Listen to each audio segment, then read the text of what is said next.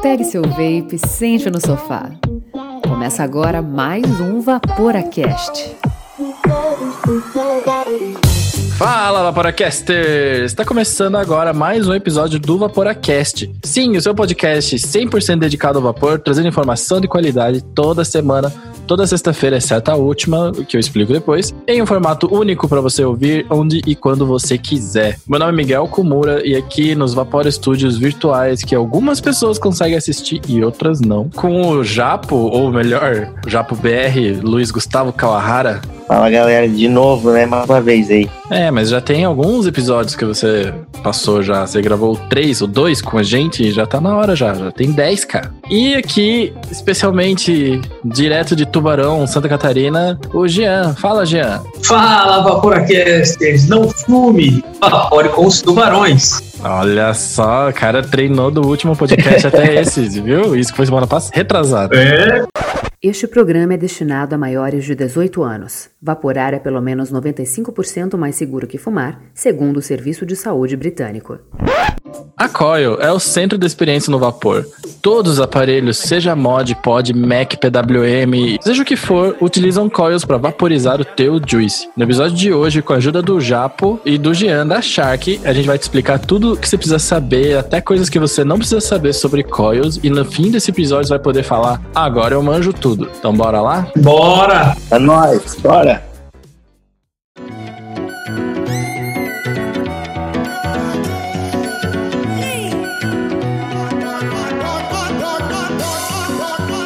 Dripadinhas e Dry Hits.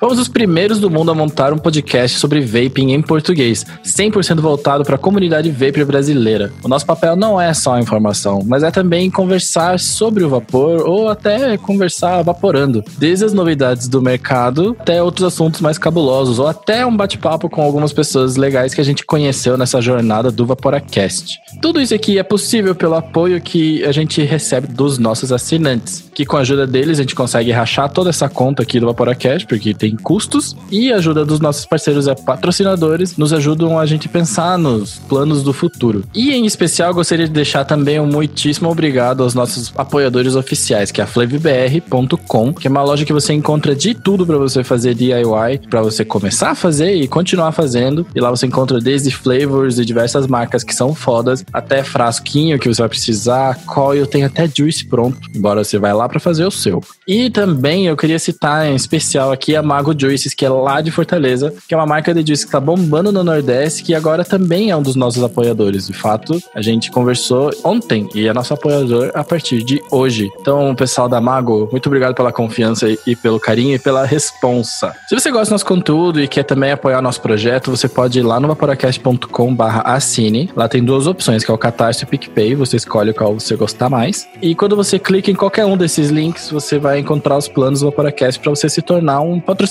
Pode ser pessoa física, né? Não precisa ser empresa, não precisa ser nada. A gente recebe ajuda dos nossos amigos mesmo. É assim que as coisas rolam aqui. E dentre os planos que a gente tem disponíveis, nosso carro-chefe destaque master, que é o plano Stagger Staple Fused Clapton, que tem um custo de 15 pila por mês. E quando você assina, você participa do grupo secreto da Nata do Vapor do Sal do Himalaia, o grupo mais gourmetizado, gente fina, legal, que gosta de acordar os outros de madrugada só pra fazer piada, né, Marcão? E Guilherme. Quando você assina o Vaporacast, também você tem acesso a descontos exclusivos com os nossos parceiros. E agora a gente começa a ter sorteios exclusivos dos nossos apoiadores oficiais dentro do grupo dos assinantes do Vaporacast. A gente já sorteou um vale compras da Flave. E, cara, é um sorteio muito fácil de ganhar, porque são, tipo, só assinantes. Só vocês. E se você quiser falar com a gente, manda um e-mail no contato vaporacast.com. Ou você pode ser igual a todo mundo que não manda e-mail e prefere chamar no Instagram, que é mais fácil, que a gente também responde lá. Então você pode mandar seu direct no nosso Instagram, que é Vaporacast. E mande lá suas dúvidas, sugestões, quiser bater um papo com a gente, perguntar alguma coisa, só colar lá que a gente conversa. E chega de dripadinhas, bora lá pra pauta que hoje tem bastante coisa, a gente vai falar sobre coil. Tem gente aqui que manja muito, tem gente aqui que manja menos e tem um que fez questão de não estudar nada para ser pego de surpresa. Então bora lá. Então, como a gente tava falando antes, lá no começo do episódio, né? O coil é o centro da experiência do vapor. E é, cara, é quase como se fosse o ovo e a galinha. A gente não sabe exatamente quem veio antes. E o papel da coil é transformar o teu juice em vapor, apenas esse. E tudo que a gente conhece de vape hoje, ele tá formatado mais ou menos em volta da coil. Começaram a aparecer novas tecnologias, como mesh, como coils diferentonas. A gente até fez um post no Instagram recentemente sobre coils. Ou seja, ele é presente em todos os momentos, está em todo tipo de aparelho, em todo tipo de atomizador, e é a maior despesa que um vapor tem enquanto vapora seja ele experiente ou não, porque se ele for iniciante, a maior despesa dele será com cartucho e coil heads, e se for avançado, ele provavelmente vai gostar de usar coils artesanais, que são mais ou menos as coils que o Shark faz, certo? Certo. Ou seja, coils é um assunto que é super constante com a gente. Mas antes de a gente começar a falar, eu tô fazendo muitos mais antes hoje, mas antes, de novo, pra gente começar a falar, eu quero que eu, eu quero, tenho uma pergunta para vocês dois, que é... Vai me arrumar aqui, né? Pois é, eu não sei como a gente faz isso, porque vocês já vieram, vocês já responderam as perguntas do Apocalipse, a gente já sabe os motivos e os juices. O apocalipse passou e agora. É, exato. eu tava pensando bem nisso, porque o Apocalipse passou, cara. O Japa ficou oito meses, cara, dentro de um bunker. Não sei se você lembra dessa parte. E você escolheu um paranormal e um bloto. E você escolheu alguns juices também. Os juices eu não lembro. Como é que tá a situação desses juices? Depois de oito meses, você quer fazer alguma alteração no teu setup? Ah, não, depois de oito meses ali deu uma enjoada. Dei um jeito de fazer um MTL nesses oito meses, inventei com folhas e bambu. Não tem que fazer, não tem muito o que fazer no bunker, né? É, e daí eu mudei meu, meu agora que eu tô, tô de boa, eu, eu vou falar minha, minha preferência pro MTL, uma indicação aí do Miguel, gostei bastante, tô usando bastante o, o MD. Michael Douglas. não, não, peraí. Eu me lembro da música, não sei porque você tá rindo, Mas que cara. nome desgraçado os caras foram escolher pra um AT, né? A culpa é deles. Exato, cara. Tem atomizador que é horrível, cara. Que nem o Dog Style. Ele é uma piada, cara. Só pode ser. né? E daí o Juice, o Juice que não sai dele no, no, no- do MTL tá sendo o Vitality do, né, da Brain. O mod, o mod não tem como trocar. Paranormal continua sendo paranormal. A todos os haters de paranormal, vocês são haters sem motivo algum. É que nem, sei lá, ser hater de pudim, tá ligado?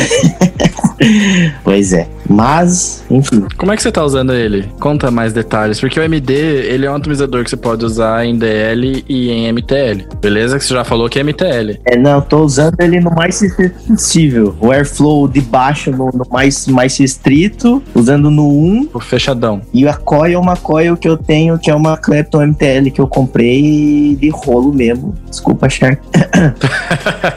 Mas foi um rolo da Demon que eu comprei uma vez porque tava barato pra caramba com frete grátis. Mas daí eu comprei e tinha até hoje porque eu não usava MTL, né? Eu comprei por comprar. E daí agora tá tendo utilidade. Tá bom pra caramba. Pô, Claptonzinha na MTL é bem legal, cara, porque. Pois é, eu fiquei com vontade de experimentar. Eu não tô puxando o saco, é verdade mesmo. Fiquei com vontade de experimentar com Clapton artesanal, né? Essa aí tinha. eu era porque tava prático ali, sabe? Eu gosto de Clapton muito, sei lá, por causa do nome. Certeza que é por causa do nome também. Mas eu gosto também muito de Fused Clapton, né? E eu usei uma Fused Clapton da Coyology de rolinho, desculpa, Shark. Mas pera, mas no MTL? Tem Fused Clapton de MTL, cara. Só que começa a meio que perder o, o sentido, tá ligado? Começa a colocar muita massa. Mas fio simples mata pau pra mim. Vocês estão bem atrasados, hein? Vocês têm que usar as fios da Shark pra vocês verem. MTR, tá? Pouca massa. Pois então, cara, até outro dia a Shark só tinha a coil mais fina da Shark, ele podia medir em polegada, né? É que eu, eu comecei no, no MTL agora, né? Os MTL que eu tinha antes era tudo coil head, né? Então tem que pesquisar mais sobre as trabalhadas de MTL. Eu não conheço mesmo, pô, dá uma olhada. Pois é. E o Shark, o Jean, ele não tava num bunker, ele passou os últimos meses correndo no Apocalipse Zumbi. É, o nome do, do mod que ele tinha escolhido na época é- era muito propício, porque ele usou um Vindicator e um com um Armageddon. Então, tipo, era um tipo um cara que tá vingando o fim do mundo. É tipo, cara, Vindicator Armageddon é tipo o nome de Digimon na sua última evolução. É, vai escolher um Juggernaut hoje aí que vai dar É, medo. exato. E o que, que mudou, cara? Como é que foi esse apocalipse Esse zumbi? Teve alguma atualização no teu setup que você gostaria de mencionar? Embora oito anos de apocalipse zumbi passam como se fossem duas semanas, sabe? Então, nesses últimos anos aí, de 15 dias do Apocalipse, a gente alterou, então a gente pegaria o Vindicator para Armageddon, a gente pegou um Dreamer, um Ardente. fizemos o kit e ficou sensacional. Tudo isso nesses últimos anos, o, o Dreamer e o Ardente. E um Ardente. E ele é um híbrido, né? Ele sai a parte do 510 e monta direto no mecânico. Então ele fica uma peça só. É bom ver que os negócios estão indo bem quando você começa. é, né? Não? Caramba. E no modo regulado, a gente vai tirar então o Armagedon, vai colocar o Kali V2. E vamos manter o mod paranormal. Kali V2. Ah, é, é justo, né? Bom, então, setups atualizados. Vamos falar de coil? Vamos. Ah, é. Eu tive atualização no meu setup, embora ninguém perguntou. É, na verdade eu ia perguntar aí tu, Miguel, o que, que fez esse apocalipse zumbi? Pois é, às vezes eu fico com vontade de falar. É, então, eu tava com vontade de ter um MTL, de um RDA MTL. A vontade é bem simples, é porque a Gabriela começou a usar meu Expromiser e eu precisava de outro otimizador MTL. Simples assim. Aquela, nossa, esse otimizador tá tão bom, né? Aí toda vez que chegava em casa, ah, deixa eu parar no teu mod. E aí, assim, eu perdi o atomizador para ela. O Mauro da Sierra, ele me emprestou e depois me presenteou um Emit MTL. Nice. RDA? RDA. E, cara, dura muito tempo, porque você bota lá bastante juice. Quando você dripa, você dripa igualzinho quando você dripa o seu dripper padrão, que você faz um fio, assim, de juice, molha bem e tal. E dá pra uma tarde, cara. É, é doido, assim, não é tipo dois, três puff. Talvez seja, só que como é muita nick, daí dois, três puff já me derruba, né? Eu tava há quatro dias atrás com o Berserker V2, é 10 pontos. Cara, uma espancada era dois dias Nossa. até terminar o algodão. Mas daí o Juice ele oxida antes de você gastar, tá ligado? é, tem aqueles, é, tem aqueles skunk que a gente não curte porque cabia pouco, pode ser uma boa nessas, né? Então, bora lá. A gente falou no começo do episódio que você ia ouvir e manjar tudo. Então a gente tem que começar a manjar aos poucos. E, Jean, como é que você explica para mim o que, que é uma coil, cara? Porque eu sei, mais ou menos, imagino eu, eu sei o, o suficiente, o Japa também, mas só você, entre nós três aqui, é quem de fato faz coils e vende elas. Então, assim, o que, que é a coil, para que serve, onde que eu uso, sabe? Me, me explica assim, como se eu tivesse 5 anos. 5 não, 18, porque 18 é o mínimo pra evaporar, 5 é, cinco é demais. Se Desculpa. você é de menor, vaza pico-pico, vai assistir He-Man. Vaza pico-pico.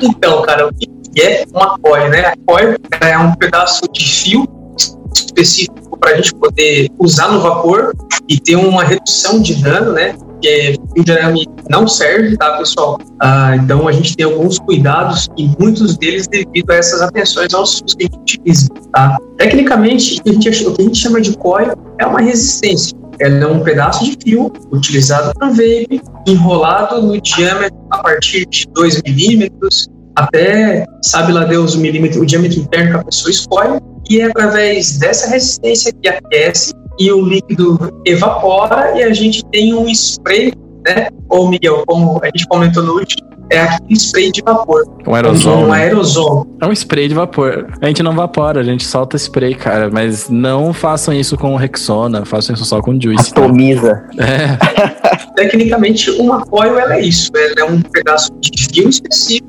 enrolado no diâmetro interno, da qual você precisa fazer uma, uma medida, né, para a lei de ohms que a gente está falando, para poder utilizar uma potência desejada, uma massa. Então, é uma coisa bem interessante para quem quer estudar e aprender, mas para quem só quer utilizar, né, só saber o básico, é um pedaço de fio enrolado no diâmetro interno, porque a gente utiliza de padrão de 2,5 a 3, bota o algodão, que chama de Icar, teve até um, um episódio do Vaporacast que a galera falou que é o Icar, é verdade. pavio, enfim.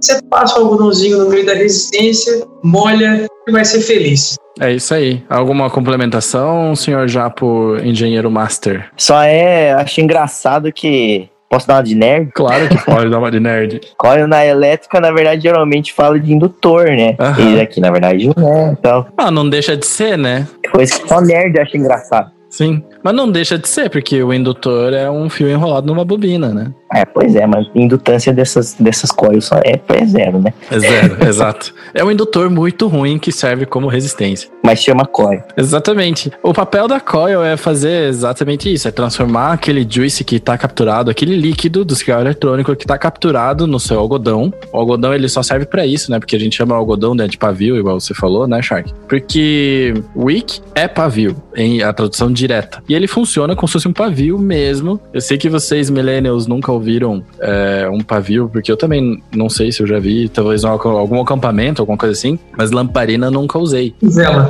Vela, não sei se funciona. Ah, bom, talvez ela vai derretendo a cera, né? Pavio então... de dinamite, quem nunca usou um dinamite? É. Quem nunca usou um dinamite, não é mesmo?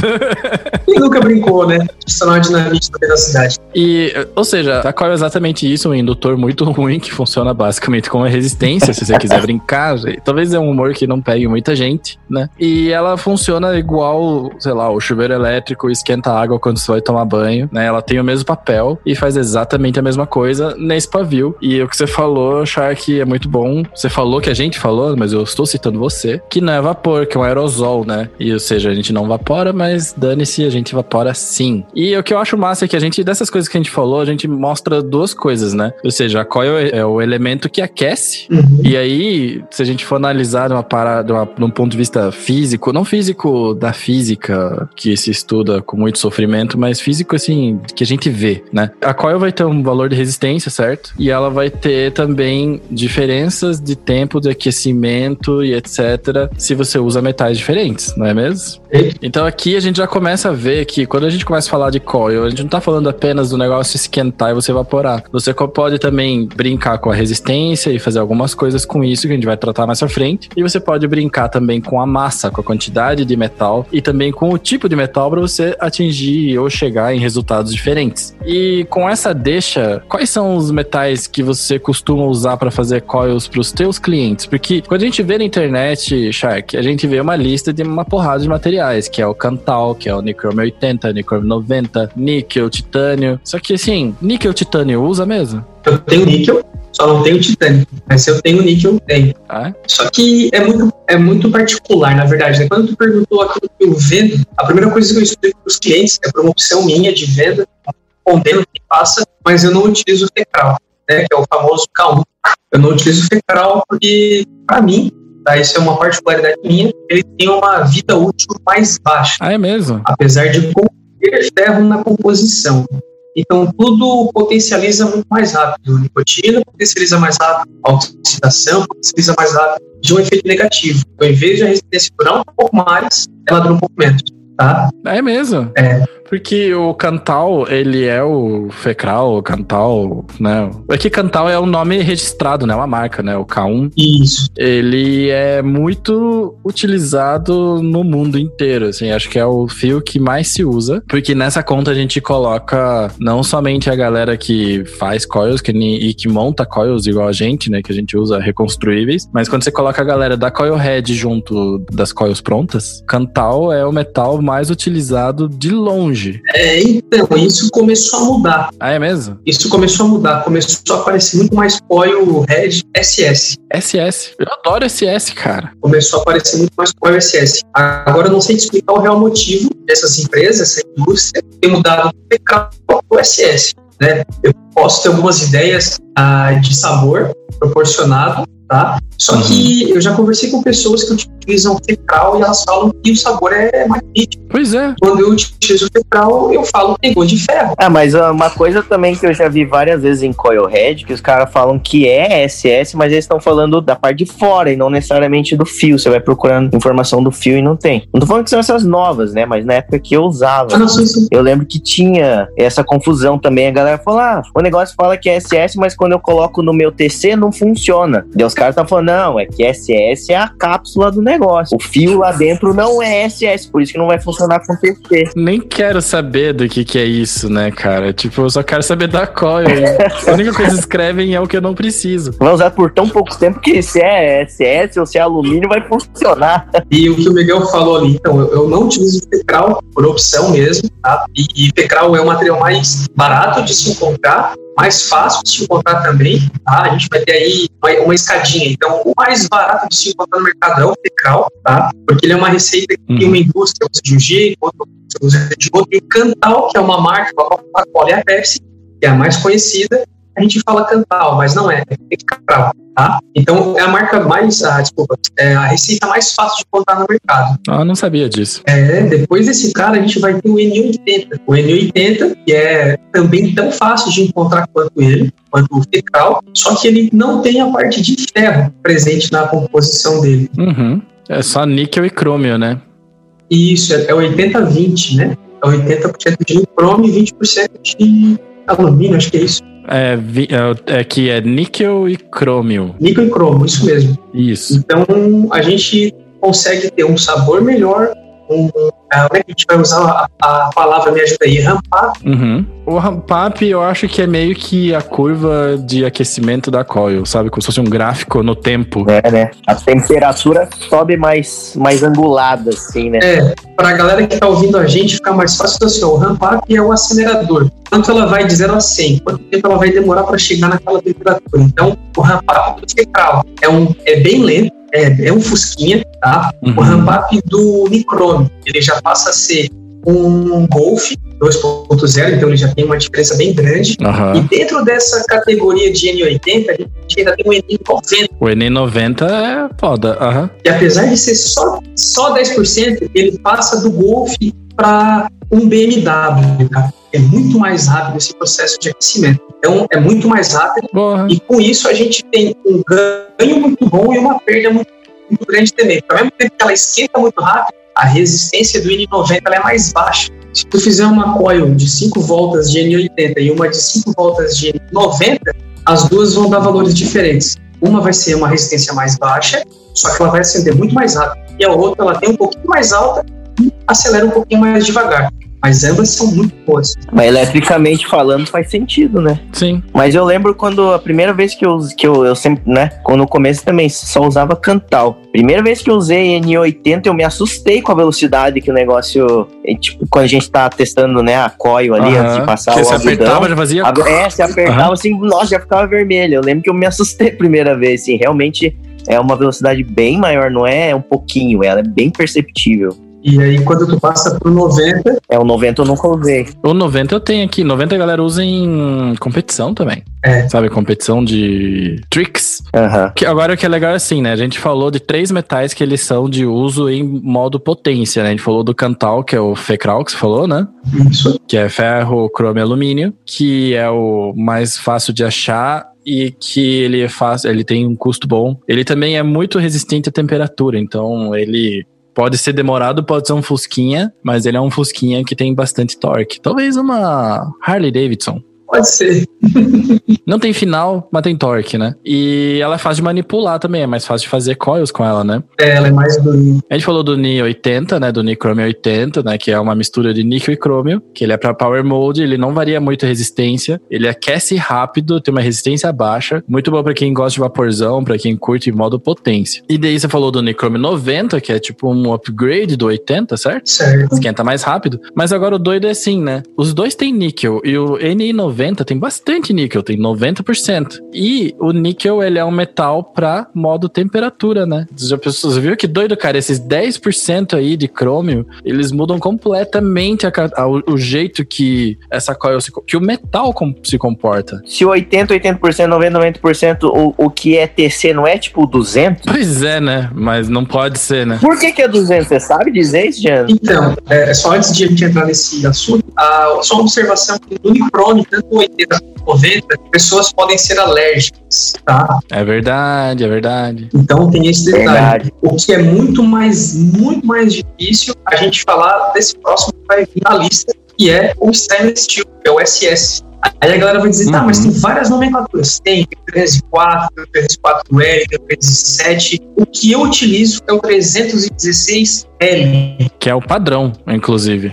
O que, que significa o L? Porque também tem o 316 sem a letra L. O L é que ele é de low carbon, é de baixo carbono na composição. Então, digamos que entre o L e o sem o L, ele é mais puro, digamos assim. Ele tem menos, Ah. ele tem menos resíduo. Mas ele é mais maleável ou menos maleável por causa disso? Cara, ele dá para sentir um pouco de diferença pela durabilidade do material, vida útil dele, tá? Entendi. Questão de sabor, confesso que eu não, não, não, vou afirmar e nem negar, porque eu também não faço ideia. Mas questão de vida útil do material faz, porque tem baixo carbono, mas a vida é outro bicho.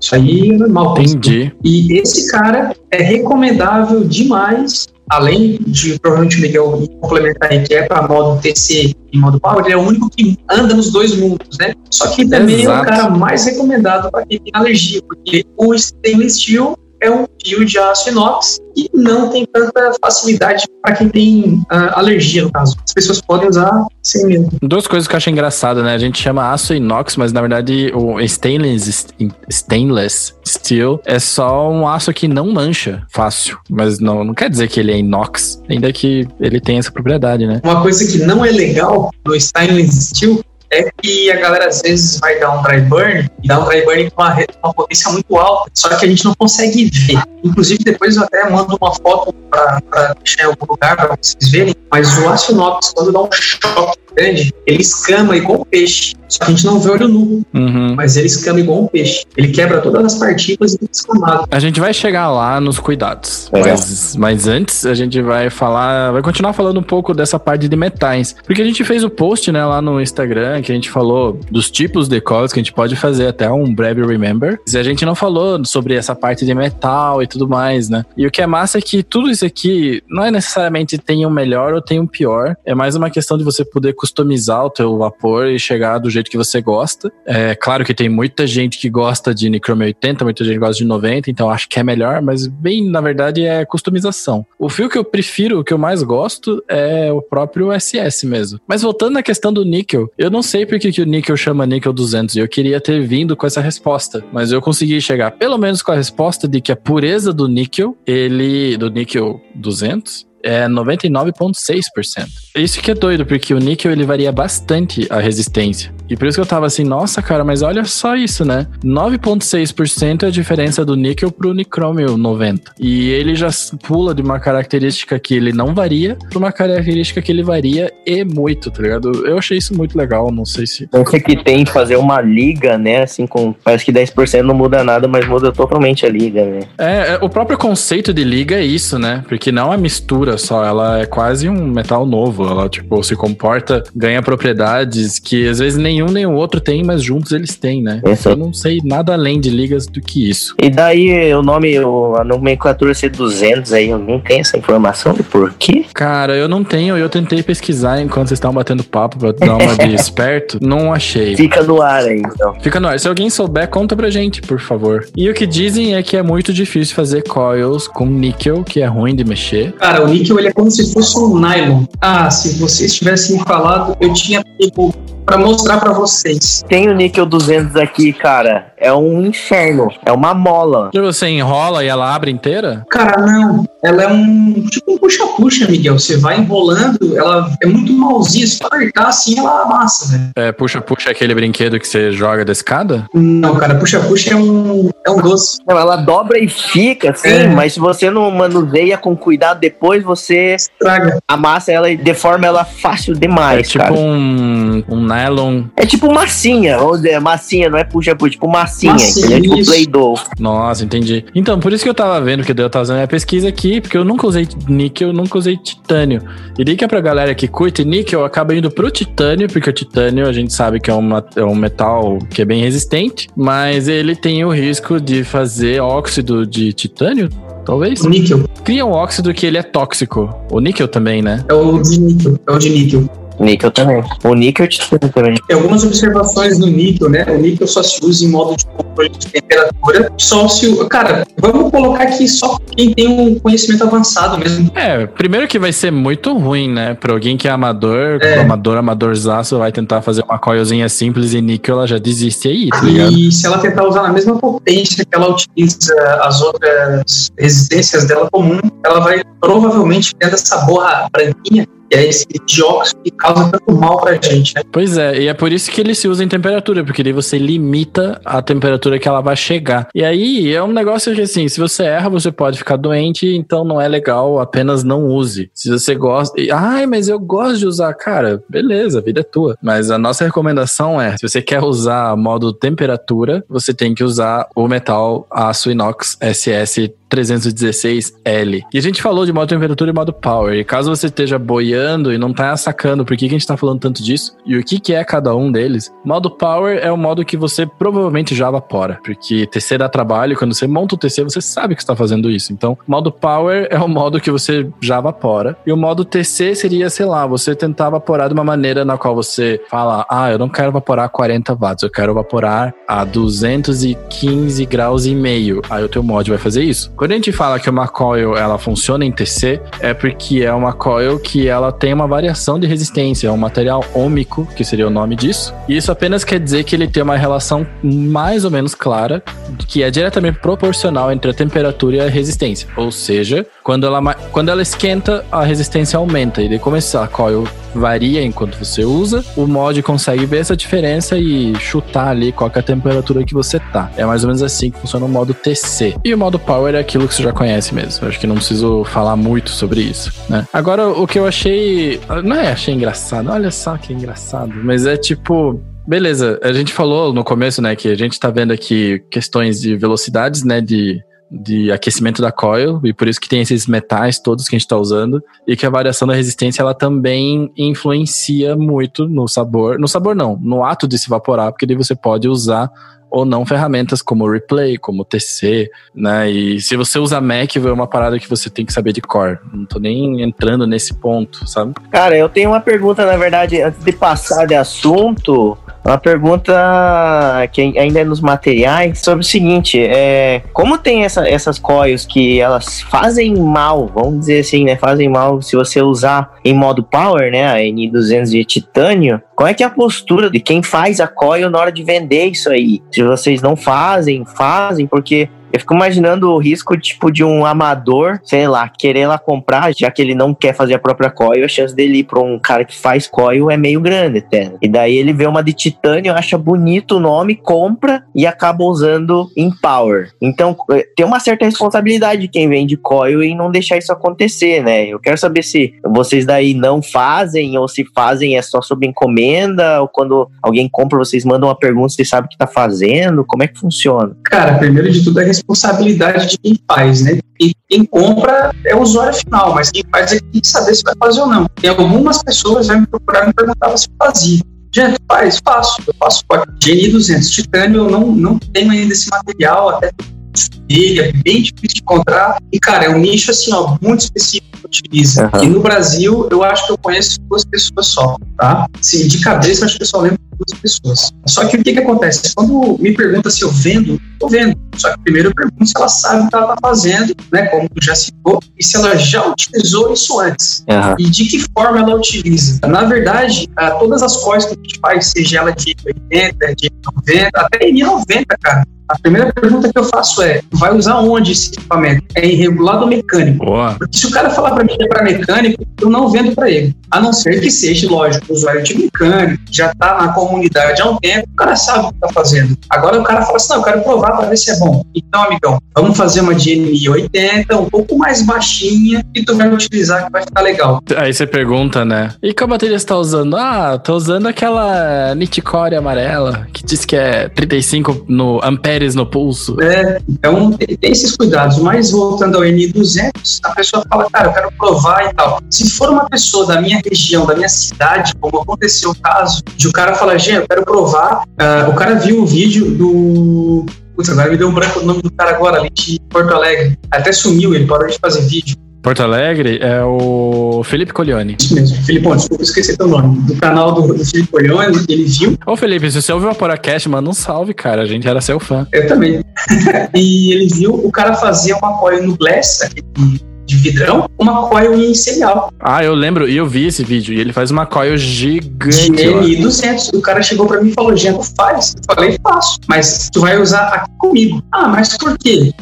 Porque a gente vai colocar em modo DC, vamos regular. Um detalhe muito importante, inclusive, o Corleone fala lá no vídeo dele, N200 não se dá dry burn. Exato. Então, se o cara comprou naquela, naquele pique de que ah, eu quero provar, quero ver se é bom e vai dar dry burn, ele já acabou com o material já, já oxidou o negócio, né? Uhum. Então, a gente tem todo esse cuidado. Então, quando esse cliente me pediu que ele nunca tinha usado, mas ele era da minha cidade, eu falei, então vem aqui, a gente vai usar junto. Ah, beleza.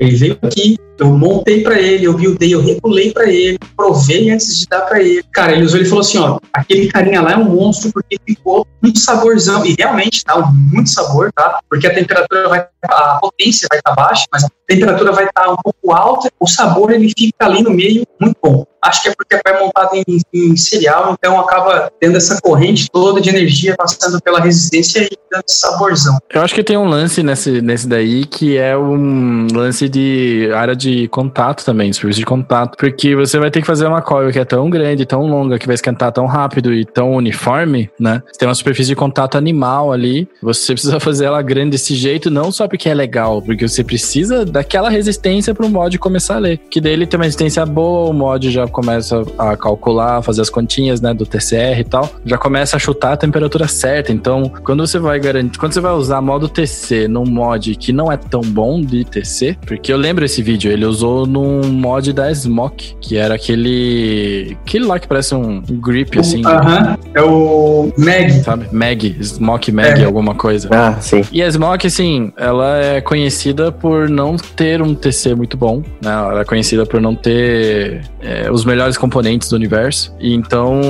num mod desse, você usa uma, uma resistência alta. Eu até vou voltar um passo atrás. Que quando a gente falou, né, que o modo TC, ele faz esse lance de acompanhar a, a variação da resistência, porque o que interessa para ele é a variação de resistência. Quanto mais fácil for para ele ler, menos dinheiro você precisa investir naquela placa para que ele leia aquilo, sabe? Porque a, a, a, diferença começa a ficar maior. Então não é que nem o DNA que diz a lenda que pega a sexta casa decimal da sua resistência, sabe? Com uma resistência alta, alta em valor, né? Alto em ohm e com a variação alta, qualquer mod meia boca que pega TC vai funcionar perfeito, sabe? É mais ou menos isso. É. E claro, o níquel tem o seu valor também, né? Se você tiver o conhecimento suficiente para usar, né? Exato. Então, de, de fato, é isso. É, é explicar para a pessoa que é bom, mas pelo menos conheça, né? Porque não é só chegar e usar, porque a gente vai ter dois problemas. A gente vai colocar, em primeiro lugar, a saúde da pessoa em risco. Em primeiro lugar, é a saúde da pessoa em risco. E segundo, a, a marca, o teu nome, de falar que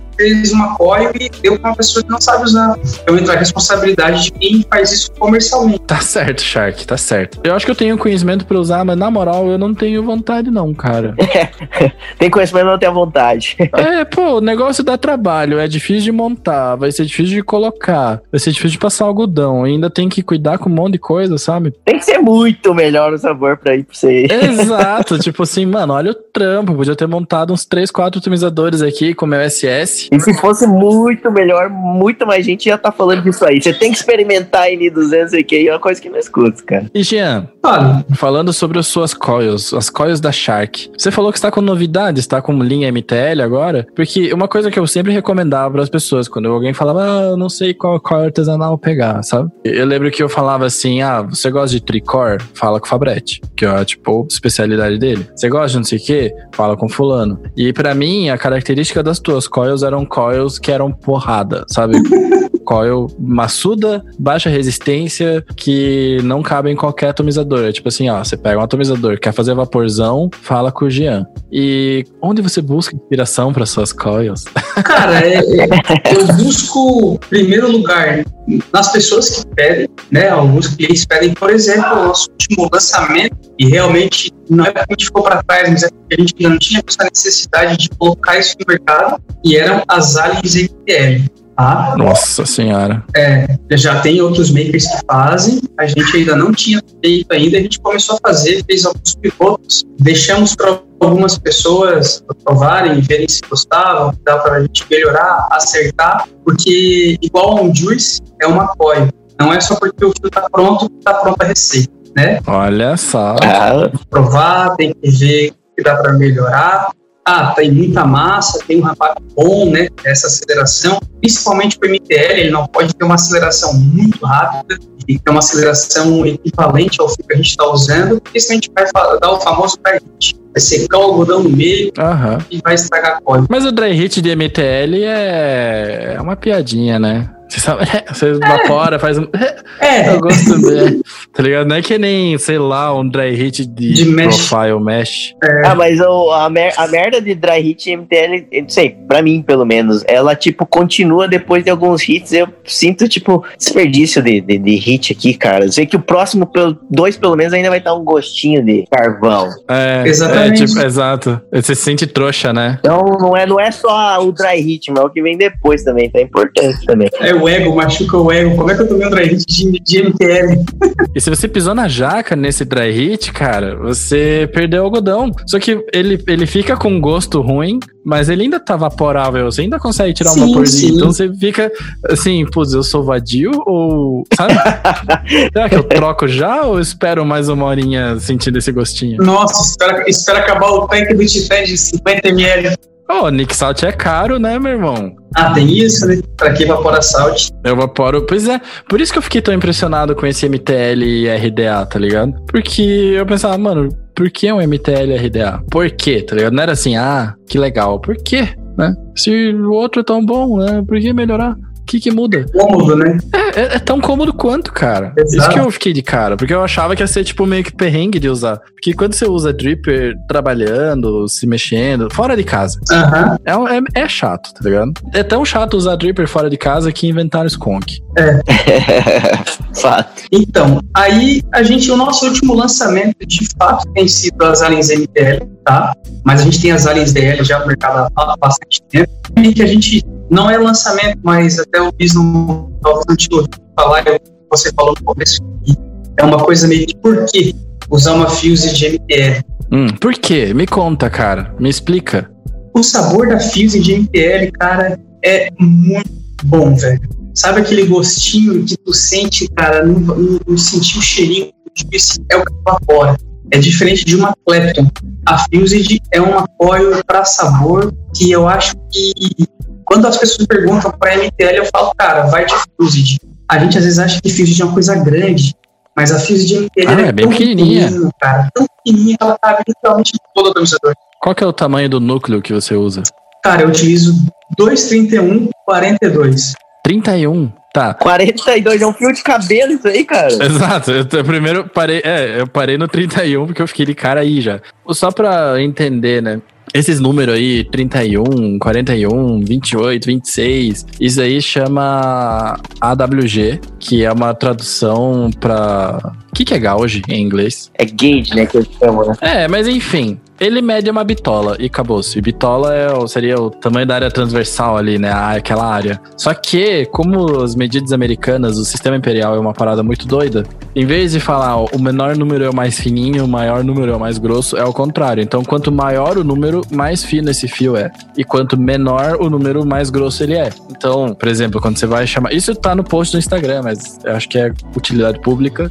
Quando você pega um fio desses, ah, comprei uma Fused do Shark, que ela é 231, né? Dois núcleos e 31 AWG, com a wrap ou envelope ou fiozinho ou capa de 42 e isso é muito fino. Eu nunca nem vi fio 42, cara, pra vender assim. eu- Cara, eu tenho 40 aqui em casa que eu ganhei de brinde, inclusive um cara do grupo ali pediu. Cara, é muito fino. 40 já é muito fino. Eu não consigo usar aquilo lá de tão fino. Não consigo nem imaginar o 42. Quanto de fio que vai, cara, num bastãozinho? Porque é muito fino, então ele vai demorar muito pra ele cobrir essa área toda. Ah, então, a gente está falando de MTL, né? Então, MTL basicamente é reduzido. Aham. Mas, por exemplo, se eu fosse utilizar esse 42 para fazer, dá para fazer, tá, tá, pessoal de casa, dá para fazer, mas aí é um desperdício de material, porque não vai variar a resistência do material do 28. Mas se eu fosse faz- fazer uma DL com 2,26, 42, cara, eu usaria acho que uns 6 metros. É, é muita coisa. Você tem essas contas prontas, assim, tipo, pra quantos fios, Tem, tipo uma tabelinha no Excel, assim? tem uma calculadora, né? Tem um aplicativo. Ah, Ah, já que tu falou em, em utilidade pública, né? Pra galera que quer fazer a resistência em casa, eu sei que isso é um assunto na frente, mas já vamos pelo menos colocar aqui a ideia. É um aplicativo, pra- tanto para Android ou iOS, para a gente poder fazer o cálculo das resistências. É, eu conheço, eu conheço alguns. Eu usava o Vape Tools Pro. Legal. É, tem alguns, mas é bom ter uma indicação, né, cara? É, tem o Steam Guide, que é um site, tá? Tem o Vape Tool, que é o que eu utilizo, que é a versão Pro. Uhum. E aí você consegue fazer as Juggernaut. Eu também. Eu paguei. É, não baixar seu APK. Tem, dá para fazer as Aliens na versão Pro, É. as Juggernaut, dá para fazer custom e que apoio custom. É como montar tua apoio, elaborar ela quiser ela vai te dar o tamanho, inclusive nesse aplicativo ele te dá o tamanho que vai precisar para fazer uma coil ou duas coils, enfim, a quantidade que colocar lá em cima no aplicativo, eu quero fazer uma single. Ela lá no final da conta ela vai te dar, vai precisar de 6 centímetros de núcleo 28 e vai precisar de 40 centímetros de 38. Então já sabe que aquilo ali vai te dar uma coil de 5 voltas batendo 0 ponto alguma coisa. Então isso é legal, esse aplicativo ele te dá. Só a versão Pro, tá, pessoal? Tipo, quando eu tenho alguma dúvida, assim, né, de, fazer alguma coisa aqui, quero fazer alguma coisinha, mas geralmente faço as coisas bem simples. Eu uso o Steam Engine, cara, eu gosto bastante dele. Que é o site, né? É o site. Tem vários aí, mas esse aí eu acho o mais legal que tem. Eu tô querendo começar a fazer as minhas coils. Inclusive, Japa, eu queria pedir publicamente o seu Dédalus emprestado, porque eu sou uma pessoa preguiçosa também. até botei, eu até botei minha furadeira pra carregar. Se você quiser, eu devolvo o teu PlayStation VR, porque eu sei que a regra é uma coisa emprestada por vez, né? Nunca ouvi falar dessa regra aí, né? Ah, é a mesma regra de você devolve o potinho cheio quando você empresta um Tupperware de alguém. tá? Não. Cheio de coisa boa, não cheio de sujeira, tá? A regra é devolve quando, quando eu pedir, devolve, né? Não vai falar no, não sei onde tá. Não sei onde tá. Não, mas eu empresto, eu empresto, eu Não empresto. sei onde tá, mas eu vendi. Nossa, não. O Java, eu peguei o PlayStation VR dele, ele só falou uma coisa: cuidado com a lente. Valeu. Cuidado com a mim. E ele me dá mó coisa, porque eu uso com óculos, né? Daí eu vejo se tá encostando e tal. É mó legal. O PSVR, eu tenho um vídeo que eu fiz com meu filho no Tubarão, meu amigo, deu pena do moleque. Até nisso você usou um tubarão. o cara é fissurado. Ah, é? né, mano? É, né? Ah, é? Ah, é, ah, é, né? Tá tão no subconsciente, né? Então, eu tava falando, eu tô querendo fazer minhas coils, porque eu sempre quis e nunca fiz, basicamente, sabe? E aí eu pensei, cara, por que não? Daí eu fui lá falar com o Marcão, o Marcão me passou alguns fios, então agora eu tenho fios, eu tenho, eu tenho uma furadeira e tá na hora de começar a fazer, né? Só tá faltando fazer uma. Bora. É difícil, cara, porque eu sempre vejo os caras falando, é, fazer a clepto aqui, ó, sabe, jup, tá pronto. É assim Cara, mesmo. se tiver o mínimo pra começar, é fácil. Se quiser fazer a clepto no dedo, não vai, velho. Era isso que eu pensava em tentar. Não, tem que ter pelo menos um esticador, né? Do ladinho estica, compra um swivel ou um crocs, se puder, né? Ah, mas crocs não tem no Brasil, só de fora, mas compra, vai no, Eu pensava usar um chaveiro. Já o quê? Um chaveiro, eu tenho um chaveiro do Harry Potter. vai numa casa de pesca e compra um girador. Eles têm lá, que é o swivel. Compra um girador que eles têm um rolamento, custa 3 ou 4 reais ali. É, tem que ter um rolamento, pelo menos. E daí você coloca isso num ponto fixo na parede, assim, alguma coisa? Isso, coloca, coloca num ponto fixo onde a tua furadeira né, fique reta, É, o Dédalus é uma morsa. é, que não fique nem pra cima nem pra baixo, mas que fique na mesma linha reta, estica o fio até o outro lado, né? Amarra ele na pontinha e aí sim, meu amigo, tu dá ele na potência e vambora. Nossa, cara, a Gabriela vai surtar quando ela descobrir que eu vou colocar um ganchinho na parede da cozinha, tá ligado? Que é onde eu tenho pra fazer. Botar um ganchinho ali. Cara, é fácil. Ó, eu, eu, eu sei que eu sei que a galera que vai ouvir não vai ver isso aqui, mas só pra, ó, isso aqui que vem no Dédalus, é uma morsa, né? É, Ah. E daí aqui ele tem a o Swivel. só vai precisar desse swivel aí, ó, pra te fixar ele ficar reto. Desculpa pra quem tá só ouvindo aí, tá? É, pra quem está no podcast, fazer aqui o meu auxílio, pra quem não pode enxergar, já que não tem tela, é, o Japa acabou de mostrar as peças do Dédalus que ele vai me emprestar. Inclusive, acho que eu podia fazer isso não ao vivo, porque ia passar muito vergonha, mas eu podia postar esse, esse sofrimento e a, a primeira tentativa no podcast. No podcast não, né? No Instagram. Eu prometo aqui na frente de vocês que eu vou postar a primeira coil que eu fizer. E ela vai ficar uma bosta, vocês sabem disso. E já vai, vai, vai ser o quê? Uma Clapton simples? Fala, minha primeira coil. Ah, sei lá, né? Podia começar com uma passar vergonha já de uma vez. Não, mas vai lá, vai Uma uma fused, então. Não, porque ó, eu faço uma coil simples, pia, bonitinha. Bonitinha, espaçada, perfeitamente espaçada. A coil simples eu domino. Grandes bosta. Mas eu domino isso. Mas, porra, é alguma coisa. Pô, vai dizer, quantas vezes você já, já viu nos barzinhos, na... quando você vê a galera evaporando, uns caras que você acha que evapora mó bem, aí ele vai trocar a coil, vai trocar o algodão, assim, a coil tá tudo torta. Você fala, mano, eu esperava mais de você, sabe? Minhas builds são bonitas, isso eu posso dizer. Agora eu quero que ela fique bonita com a minha coil. Desculpa, Shark. Não, cara, eu acho que originalidade é acima de tudo. Se for duas, fica mais gostoso ainda. Mas é, é aquela coisa igual o Juice, né? DIY, assim, tipo, mesmo que você tente, você ainda vai curtir, né? Os, os caras que manjam, os artesanais, mas de vez em quando você quer fazer a tua. Exato. Eu não acho que eu vá fazer uma Alien. Claro que talvez eu queira topar o desafio e tal, mas eu sei que é uma parada tão frustrante e tão trabalhosa que meio que não me dá vontade, sabe? É, eu, eu já fiz Alien, já fiz Stagger e tal, mas eu não não tenho saco para fazer aquilo. Foi tipo só pra aprender a fazer. Só pra, só pra ver, tipo, beleza, aprendi. Mas hoje em dia eu prefiro comprar do que fazer um negócio de tão ruim que é, tipo, se você. É, eu penso nisso também. Cara, não vale esforço, tipo, pra, pra ficar medíocre, sabe? Cara, eu acho que de tudo isso, apesar de a gente estar tá dando risada, mas a, a, a gratificação de tu entender depois de pronto que aquilo ali foi fez, cara, é outro nível, velho. Por mais que ela saia feia, que ela saia torta, como vocês falaram aí, mas foi tudo criou, do zero, de um fio reto, entortou tudo e ficou daquele jeitinho que tá evaporando. É, cara, é uma autorrealização incrível. E a minha coil, a minha primeira coil, diga-se de passagem, ela foi fio simples. A minha primeira coil foi uma coil de fio simples, 28, se eu não me engano, eu ainda tenho lá em casa essa coil, eu usei ela. Quando eu fui tirar, falei, vou jogar no lixo. Falei, não. Essa é a minha prova de aprendizado, eu vou guardar. Eu guardei minhas três primeiras coils, eu tenho isso, cara, guardado.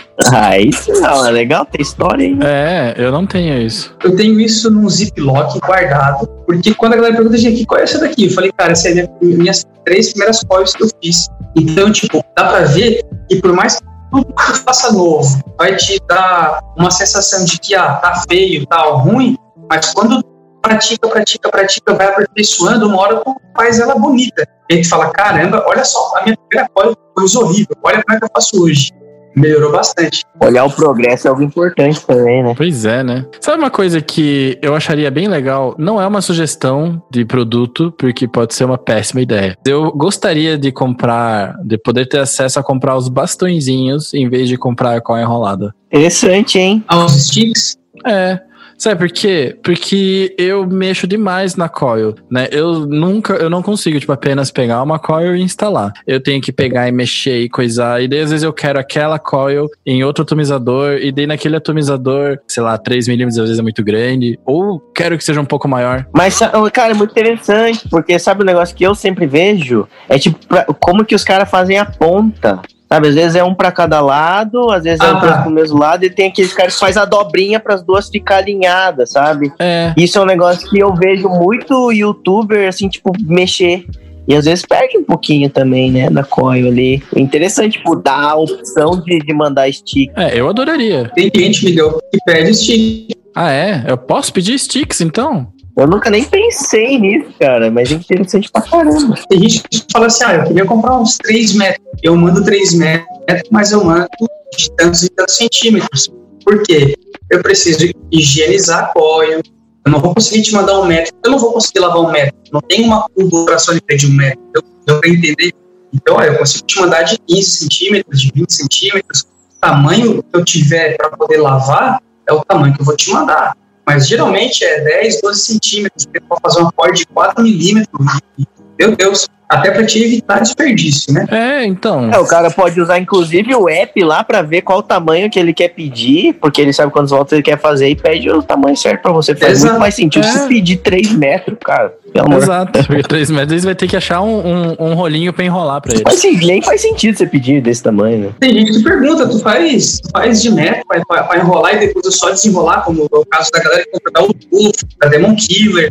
Eu falei, cara, eu não, não sou linha industrial, eu sou linha artesanal, então eu tenho um espaço limitado para produzir. E além da produção, eu preciso higienizar isso aí, não é só fazer, botar e mandar. É verdade, não tinha pensado nisso. Então, tipo, ah, eu, a minha bancada é um metro. Eu faço os sticks de um metro, só que eu não consigo fazer higienização de um metro. Eu tenho que picar em vários pedacinhos para caber na cuba e ficar bonitinho. Olha só. Pois é, Ah, né? legal. Porque era o Otofo, né? O Otofo vendia stickzinho, não era? A Otofo ainda vende, eu acho. Uma vez eu vi numa loja, é assim, eu nunca tive. Uma vez eu vi numa loja, aí as coils elas vinham tipo num tubinho e só os ferrinhos, assim. Em vez da molinha, era só os ferrinhos, é. Como a gente não tem o, o tubinho, aquele tubinho bonitinho, porque também não de que sai todo dia, é, a gente comprou, cara, usar um termo pra ficar legal, festinha de criança. Tu vai, tem aqueles tubinho de ensaio, sabe? Só que o nosso aqui é, um, é, um, é uma pontinha de pressão. De pet? É de PET, é, uma tu- é um tubinho de pressão. Tu saca aquele tubinho, vira um negocinho pra te soltar bolinha de sabão, sabe? Ah, sei qual que é. É, tô ligado. O que, que você tá falando que é aquela que é a matéria-prima pra fazer garrafa pet, sabe? Tem também. Também achei. Mas isso aí é bem mais interessante, né? É parecido com a garrafa PET. É, só que ele tem um tubinho, ele tem a- na ponta dele tem uma, um anelzinho, tira aquele anel, assopra e faz bolinha de sabão, lógico, né? Utilizando a embalagem como se fosse reciclar, né? Tem todo sentido. E a gente fez dessa forma, que de repente o cara tem um filho, ah, pega aqui a tampinha e vai brincar, sabe? Ah, bolinha de boa, né? sabão. Eu lembro que o Marcão dizia que a de quem vendia sticks, mas eu nunca tinha visto. Mas, Jean, eu preciso fazer essa pergunta polêmica. Polêmica igual mamilos. E não quero te deixar numa posição desconfortável. Por que comprar uma coil artesanal? Tá. Eu quero ouvir de você, porque você faz coil, mas eu sei que você é uma pessoa moderada que não vai puxar sardinha, sabe? Mas assim, tem marcas chinesas que são bem boas, tem marcas chinesas que são bem bosta. Claro que a gente compara as ruins com a artesanal, a diferença é gritante, mas por que, que uma coil artesanal é melhor? Você já deu várias dicas aqui no episódio, falando dos cuidados que você tem, mas eu quero ouvir assim. O porquê mesmo, sabe? E o que que eu ganho com isso? É, o que que eu ganho com isso? Por que que eu devo usar uma coil artesanal? Ou por que seria legal de usar? É uma pergunta sincera, que você pode inclusive tirar a dúvida de muita gente. Essa é a pergunta de verdade, a pergunta número um. A galera, quando compra aquelas por 50 reais 100 pares de coil chinesa e por 50 reais 3 pares de coil artesanal. A primeira pergunta que eles fazem: o que, que tem de diferente? Uhum. Eu vou tentar explicar para vocês de uma maneira como se eu estivesse falando com o cliente, Aham. tá? Porque é dessa forma que eu trato todas as pessoas. Eu tento tratar o mais pessoal possível, né? Uhum. Então, para a galera que está ouvindo a gente, ah, talvez o passo mais importante da construção em si da coil, galera, é a parte de higienização, tá? Ah, vamos tentar voltar um pouquinho no tempo e pensar do seguinte: ah, a indústria é o famoso é, times money, né? Uhum. Então, ela não vai parar um maquinário, ela não vai parar uma máquina daquela para fazer ajuste, para fazer alguma coisa.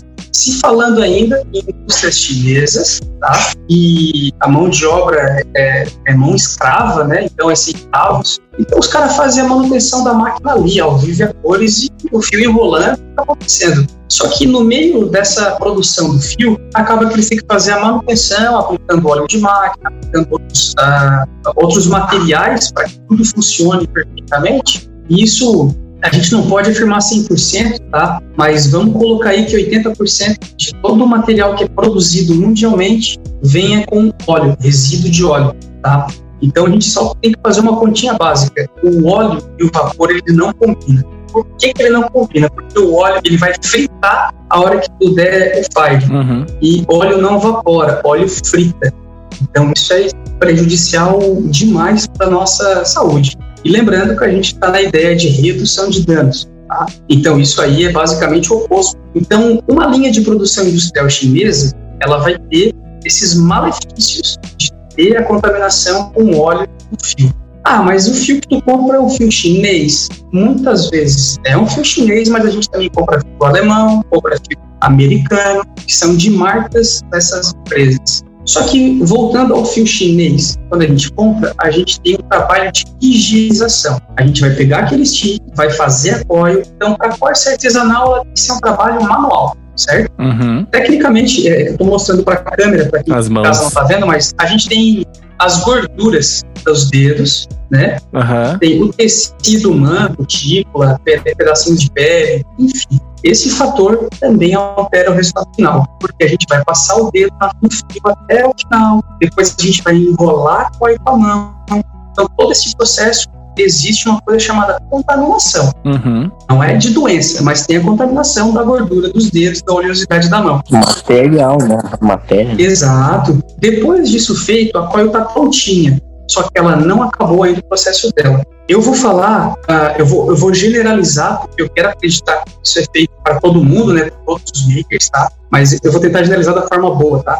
A gente pega essa resistência, tá? Leva ela para uma cuba ultrassônica e lá a gente vai fazer a mágica acontecer. Aí vai entrar uma coisa de coil maker para coil maker. Tem gente que vai utilizar apenas água e detergente neutro, tá? Uhum. E tem o cara que sou eu, que vou utilizar a água e o detergente enzimático, cinco enzimas, tá? Uhum. E já vou explicar por que eu utilizo esse cara. Olha só. E ali a gente vai fazer o processo da higienização padrão da coil. Então, nesse processo da curva ultrassônica, com esse detergente enzimático, a gente vai ter a quebra das moléculas e a limpeza do fio.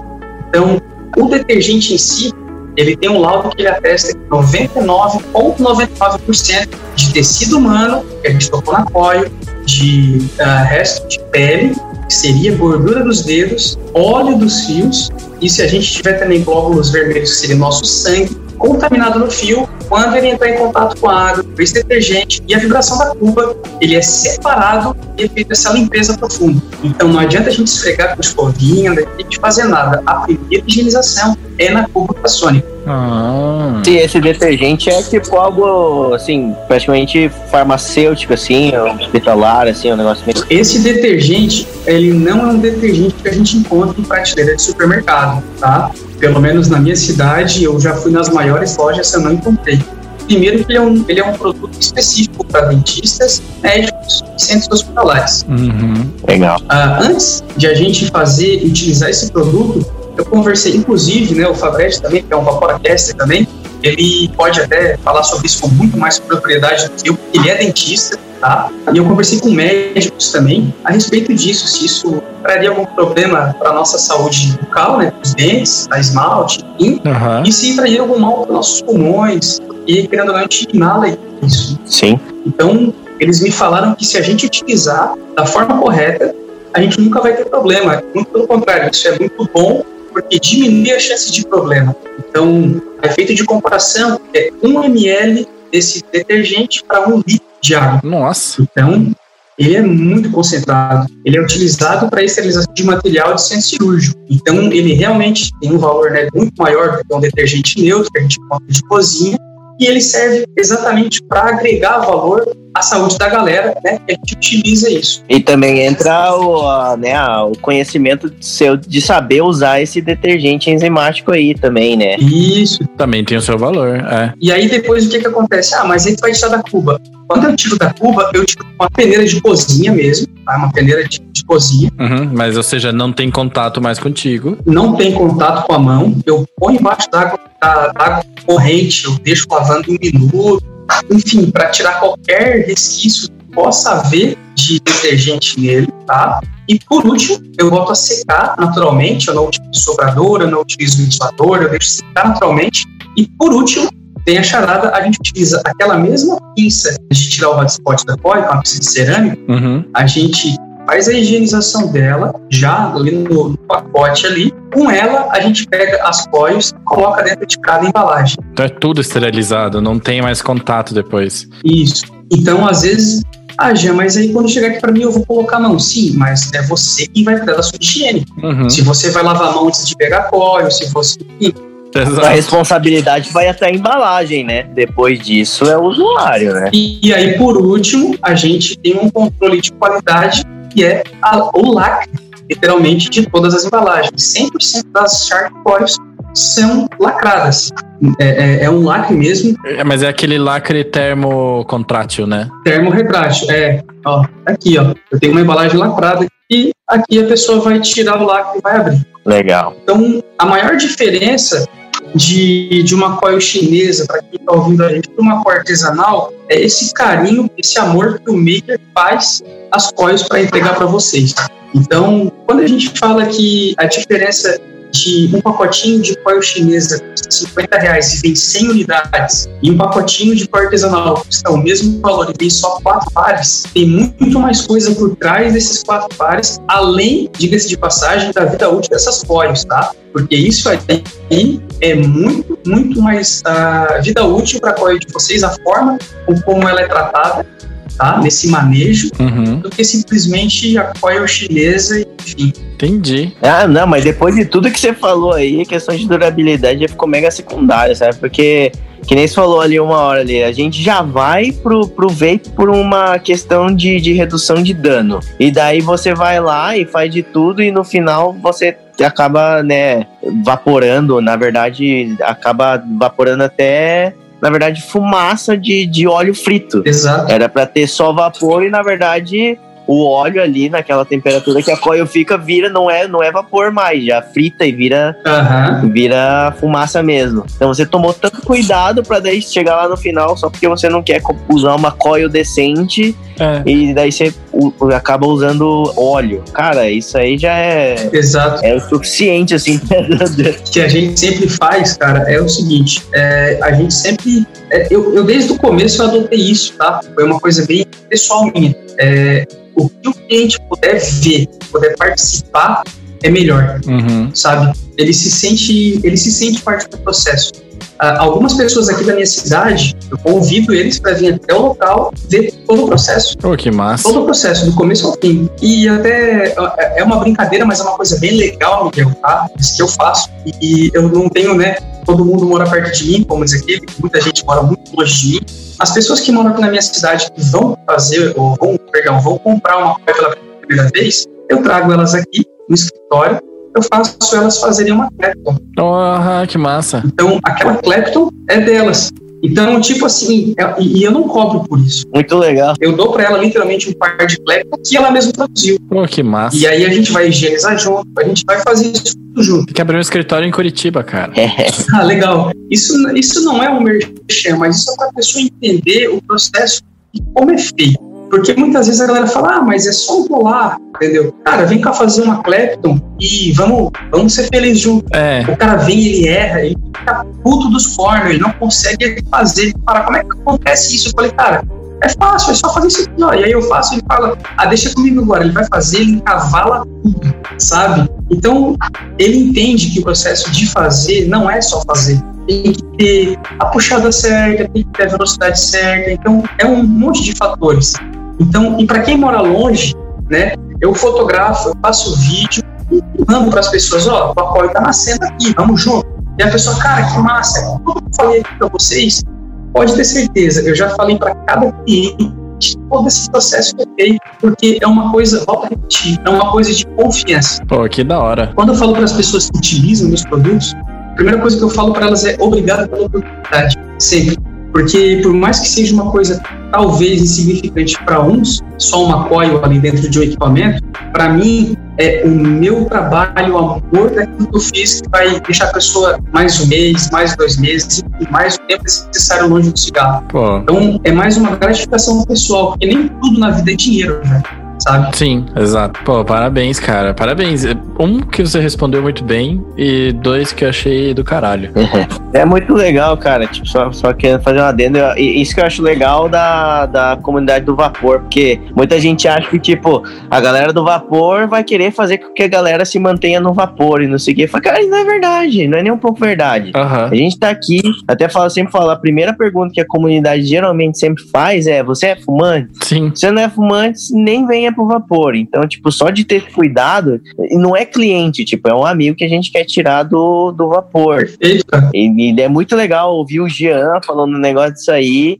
E até esses dias comentei lá no, no, no grupo lá que eu tô vendo, né, o Dalton lá, que vocês fizeram o copo lá, né? E lá aí dentro, dentro no copo tá a frase, né? Se você não fuma, não vapora e tal. Então isso reforça muito essa ideia que, tipo, a comunidade do vapor não é uma galera assim que, tipo, quer ganhar dinheiro com isso. Claro que quer ganhar dinheiro com isso, mas não em cima de quem não vapora, né? Exato. Vamos ganhar dinheiro, né? Tipo, na verdade, todo esse dinheiro vai, vai ajudar a comunidade a parar de fumar e ir pro vapor. E é um, um movimento bem consciente Exatamente, né? Porque pelo menos quase todos os juice makers que eu conheço que estão fazendo a carreira como juice maker, sabe? Que estão que indo para frente, eu vejo muito isso de todo mundo, né? Que todo mundo é muito responsável com o que faz, com o que produz, como produz né? E para quem que vende, sabe? Nunca vi, por exemplo, essas questões de validação, se a pessoa é maior de idade, é, de pegar um cliente novo e pegar na mão e ensinar tudo sobre vapor. Que não é pro cara comprar um juice, não é pro cara comprar uma coil, né? A gente tá querendo oferecer um estilo de vida mais saudável. Isso eu acho muito legal mesmo. O dinheiro ele vai ser consequência, cara. Eu concordo. E pra gente fechar o episódio, a gente precisa falar ali como que a gente cuida das nossas coils. Nem todo mundo vai ter acesso a uma cuba ultrassônica. Eu não tem uma cuba ultrassônica. E muito menos esse detergente enzimático. Como que eu posso fazer uma manutenção básica para que a minha coil dure mais? Básica assim, a, a básica não tipo ah, beleza, só esquenta a coil, acabou, se espera esfriar, passa o algodão. Não, assim, quero fazer uma limpeza porque eu tô cuidando da coil que eu comprei. O que, que eu devo fazer? Eu, eu, tenho o básico que é nada de choque térmico, né? Acho que isso daí eu já vou até começar. Foi até assunto na, na live outro dia que a gente gravou domingo. Não é gravou, né? Porque foi pro ar domingo, mas a gente participou de uma live do Vape Boss. É ao vivo. E do canal Vapora. Uhum. E a gente tava falando sobre isso, né? Então, coil é uma parada que a gente nunca, nunca, nunca, nunca deve fazer choque térmico porque a expansão, contração daí da temperatura, dos metais, sabe, não é uma, não vai fazer bem pro tua é muito agressivo. Sempre que você for queimar aquela aquela sujeirinha que fica, né, que a gente chama de gunk, aquela sujeirinha, né, você dá o fire, espera tua, tua coil esquentar, essa sujeira ela vai embora, ou queima, né? Mas você não precisa deixar a tacoia branca de tão quente e você não tem que pôr ela no, na água para fazer isso. Inclusive, tá aí um bom experimento. Se quiser saber por que, que a gente fala para não fazer isso, quando você estiver limpando a coil que vai morrer, pega ali uma xícara de café branca, assim. Branca é melhor. Põe água, faz esse lance com a coil. Pega, deixa a tua coil bem vermelha e mergulha ela ali. Você vai escutar um tss, né? E aí você vai ver o tanto de coisa que sai, né? É, eu não posso falar muito, que um tempo atrás ali eu falei que eu, que eu, eu não deixo, deixo ela ficar vermelha, mas eu não espero ela esfriar totalmente e jogava na água. Ah, eu acho que um, um certo sempre vai fazer, mas. Mas assim, essa é uma segunda pergunta que eu tenho que fazer. Porque você fez a pergunta, né, tipo, de antes de colocar. E eu, eu daí aproveitando ia pedir pro Shark falar de, né, de um, de um procedimento melhor para fazer a troca da wiki, né? Quando você quer só trocar o algodão, qual que é o melhor procedimento para manter durabilidade e também não fazer mal para mim? O pior que o material vai ser o choque térmico, vai ser esquentar esfriar a, um choque térmico seria a água, né? Uhum. Cara, o procedimento que eu explico, velho, isso não é regra, isso não é a verdade absoluta. Deixar bem claro que tem bastante gente que utiliza os meios para ela funciona, tá perfeito, tá? Mas a ideia é sempre somar. A gente vai tentar somar com um pouquinho agora, beleza, galerinha de casa? Uhum. Então vamos lá. O que, que a gente faz? Eu preciso trocar, né? Tudo que eu tenho ali fazer a manutenção e higienização da cor novamente. Eu não tenho a cuba, eu não tenho o material, mas você vai ter um detergente neutro, de preferência sem sabor, tá? Ok. Só o neutro. E uma escova de dente velhinha, mas que não seja aquela escova de dente que você deixa de qualquer jeito. Pode ser a última escova de dente que você aposentou. Pode, pode, porque tem gente que às vezes deixa escova de dente jogada dentro da gaveta, dentro de, perto de escova de cabelo. então, sabe? Tenta pelo menos deixar uma escovinha de dente legalzinha. Pra quê? Aí vai vir a galera que fala, ah, mas eu não tenho essa escova de dente, mas eu tenho aquela escovinha de aço. É, eu não sou muito fã da escova de aço. Eu, particularmente, eu não indico a escova de aço, porque aquele awar, aquela enroladinha que vai por fora da coil, dependendo do fio, se uma escovinha daquela de aço engalhar no fio e arrebentar, vai ter um hotspot eterno ali, que vai romper o fio. Então, isso acontece sim, é mais comum do que se imagina. Não sabia disso. Então, entre utilizar uma escovinha de aço, utiliza uma escovinha uma, de cerda de plástico.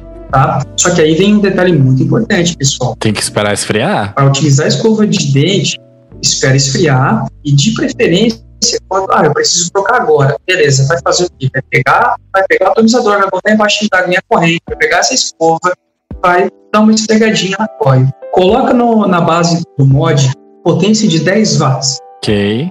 só para secar. Só isso que precisa fazer. Não precisa dar o dry burn, só precisa secar a resistência. Ou seja, tem um fire, a coil vai. Aham, ela até muda de cor, né? Ela muda de cor assim, não do azulzão. Ela só fica diferente, assim, tipo, oi, tô seca. Não encandece também, né?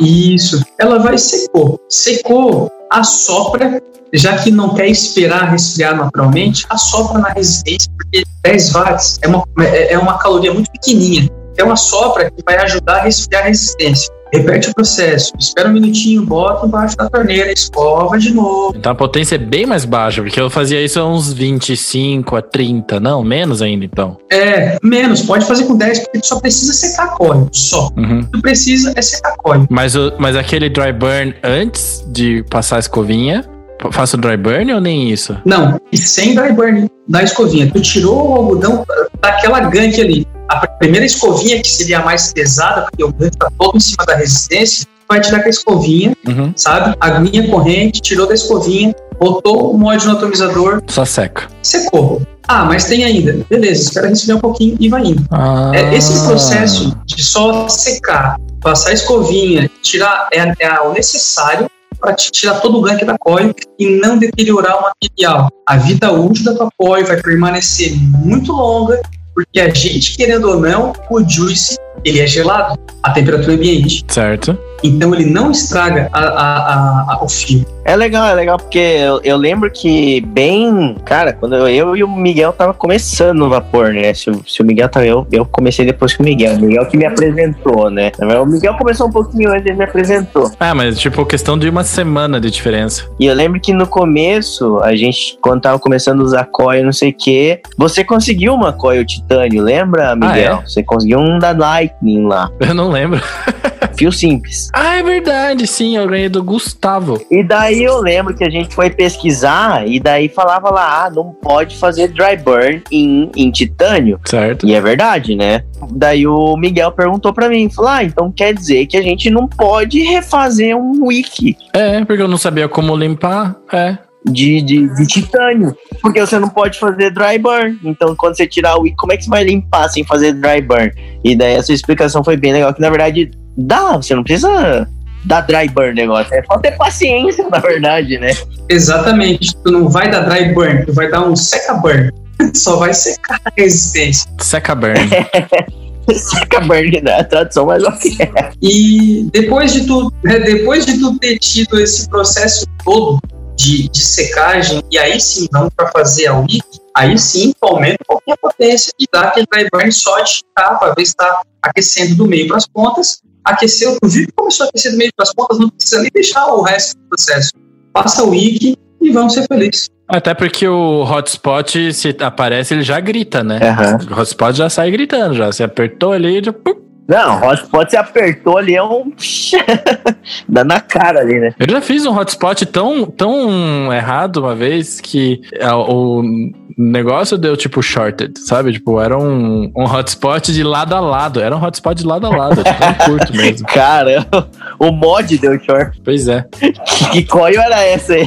Cara, era uma alien. Vai falar que era minha. Não, a tua não fez isso. Não, mas era uma alien, mas eu tinha colocado ela muito apertada no atomizador. E aí ela tava muito socada, eu tinha que ter dado uma aliviadinha, assim, porque. Sabe quando a coil entra torta, assim, um pouquinho torta, porque você deu uma volta a mais do máximo que você poderia ter dado. Era isso que tinha acontecido. E aí eu tive que tirar, cortar, espaçar um pouquinho, porque não. Era muita pressão mesmo ali. Uhum. Mas Jean e Japo, a gente chegou no fim desse episódio. Ah. Eu acho que a gente podia ter conversado. Eu falo isso sempre, né? A gente podia ficar conversando mais umas duas horas. Podia. Mas eu tô com pouca bateria no Mac aqui. Vou precisar, a gente vai precisar encerrar esse episódio. É uma pena. Tranquilo. Mas muito obrigado, Jean, por vir pela segunda semana consecutiva para gravar o Vaporacast. Foi um prazer, cara. Na terceira você pode pedir música, na primeira você pode falar o Fala Vaporacaster. É, Você, eu não sei se repararam, mas foi o Jean que fez o último Fala Vaporacasters, não fui eu. E Japo, obrigadão por você ter vindo aqui. Obrigado, inclusive, por você não ter pesquisado muito. Porque você falou assim, não, eu, eu vou eu quero aprender. E achei isso bem legal. É, não, não quero fazer pergunta que eu sei a é, resposta, exato. não. Quero entrar na dúvida mesmo. E obrigado pela presença de vocês. Deixem suas redes sociais, pode fazer um jabá de leve também, cada um de vocês. Mas se quiser entrar, entra no meu Instagram de guitarra, arroba Japosounds, que tá sem atualizar faz umas duas semanas. Mas foda-se, o palco hoje aqui é do Jean. Fala, Jean. Jean, onde a gente te encontra, cara? Como que eu faço para comprar as tuas coils? Primeiro de tudo, agradecer essa galera aí que tá ouvindo a gente até o finalzinho aqui. Agradecer ao Luiz, agradecer o convite do podcast, primeiramente. Tá? É sempre bom tentar somar e tentar ensinar alguém de alguma forma. A gente não, não sabe de tudo, mas o pouco conhecimento que a gente tem. Eu tenho um mantra é que quanto mais a gente ensina, mais a gente aprende. Então, tudo que eu puder ensinar, a gente vai estar à disposição. Tem dúvida, precisa saber alguma coisa mais aprofundada, entra lá no Instagram, arroba Sharkboy, pode no DM, lá na biografia tem um chat direto o meu WhatsApp, cara, fica à vontade para fazer pergunta, para fazer sugestão, crítica, enfim, a gente está lá para ouvir e ajudar a comunidade no todo. E antes de mais nada, Miguel, que é a finaleira, conta. Teve uma live que eu participei há um mês atrás, eu acho, e a gente tinha disponibilizado 20 é, pares de coio, tá? É, sendo DL ou MDL, enfim, isso ia ser um pessoal de cada um. A gente tinha doado a 20 pares, a gente só conseguiu pegar 10 porque outras 10 pessoas não vieram ou por vergonha ou por, sei lá, algum motivo, sabe? Então, eu gostaria de deixar à disposição do Vaporacast 10 pares de COI, tá? Para vocês fazerem a doação ou para vocês indicarem alguém para a gente doar. Não é sorteio, tá? É para as pessoas que realmente precisam. A gente comentou na live que eu participei que a ideia é realmente ajudar quem precisa. Não é simplesmente fazer merchan, ganhar seguidor, não é isso é ajudar a galera que está sem grana nesse momento de pandemia, nesse momento difícil que está atravessando, mas para continuar no vapor. Oh, legal. Vou deixar 10 pares aí para vocês me ajudarem a pegar. Sim, pode deixar. Eu achei do caramba e eu tô concentrado que eu tô pensando em nomes aqui. Eu tenho nomes para vocês. Foda. E vamos distribuir essas coisas. Ah, mas isso aí é uma coisa que não precisa pensar com pressa, não, né, cara? Porra. Puta iniciativa, foi bonito pra caramba. A iniciativa, cara, muito massa mesmo. E é fazer o bem pelo bem, né? É apenas isso, né? Exato. Não tem nada oculto. E a gente te conhece, a gente sabe que você é assim. Então, muito legal, cara. Muito legal mesmo. E, bom, eu espero vocês em próximos Vaporacasts, vocês ouvintes e também o Jean e o Japo. O Japo caiu no Marapuca enorme aqui hoje, porque a gente tá gravando o episódio, mas a gente tá fazendo um piloto de um projetinho que talvez role para o grupo dos assinantes, na qual eles podem assistir a gente enquanto a gente grava. Então, assim, é, é muito louco. Eu não tinha avisado ninguém. Na verdade, eu tinha isso na cabeça, mas o Shark colocou isso no começo do episódio. Falei, ah, vamos, vamos dar ali, vamos fazer. Putz, cara. Mas como um piloto foi melhor ter sido mais discreto, assim, cara. com certeza, com certeza. Então, obrigado à galera que está acompanhando o piloto. Obrigado à galera que ouve a gente toda semana e obrigado a vocês dois. Imagina, cara. Mesmo. Satisfação é nossa. Valeu, Miguel. Valeu, Miguel. Valeu por lembrar de mim. Apesar de ter sido Arapuca, eu gostei que você lembrasse de mim. Valeu, cara. E é isso aí, galera. O Vaporacast fica por aqui. Até semana que vem. Semana que vem tem mais. Falou! Falou! Falou, galera. Até mais.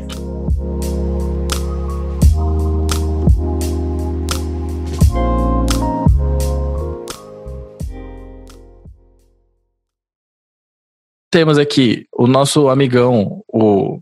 Quem que eu chamo primeiro? Minha mãe mandou. Chamou o amigão primeiro.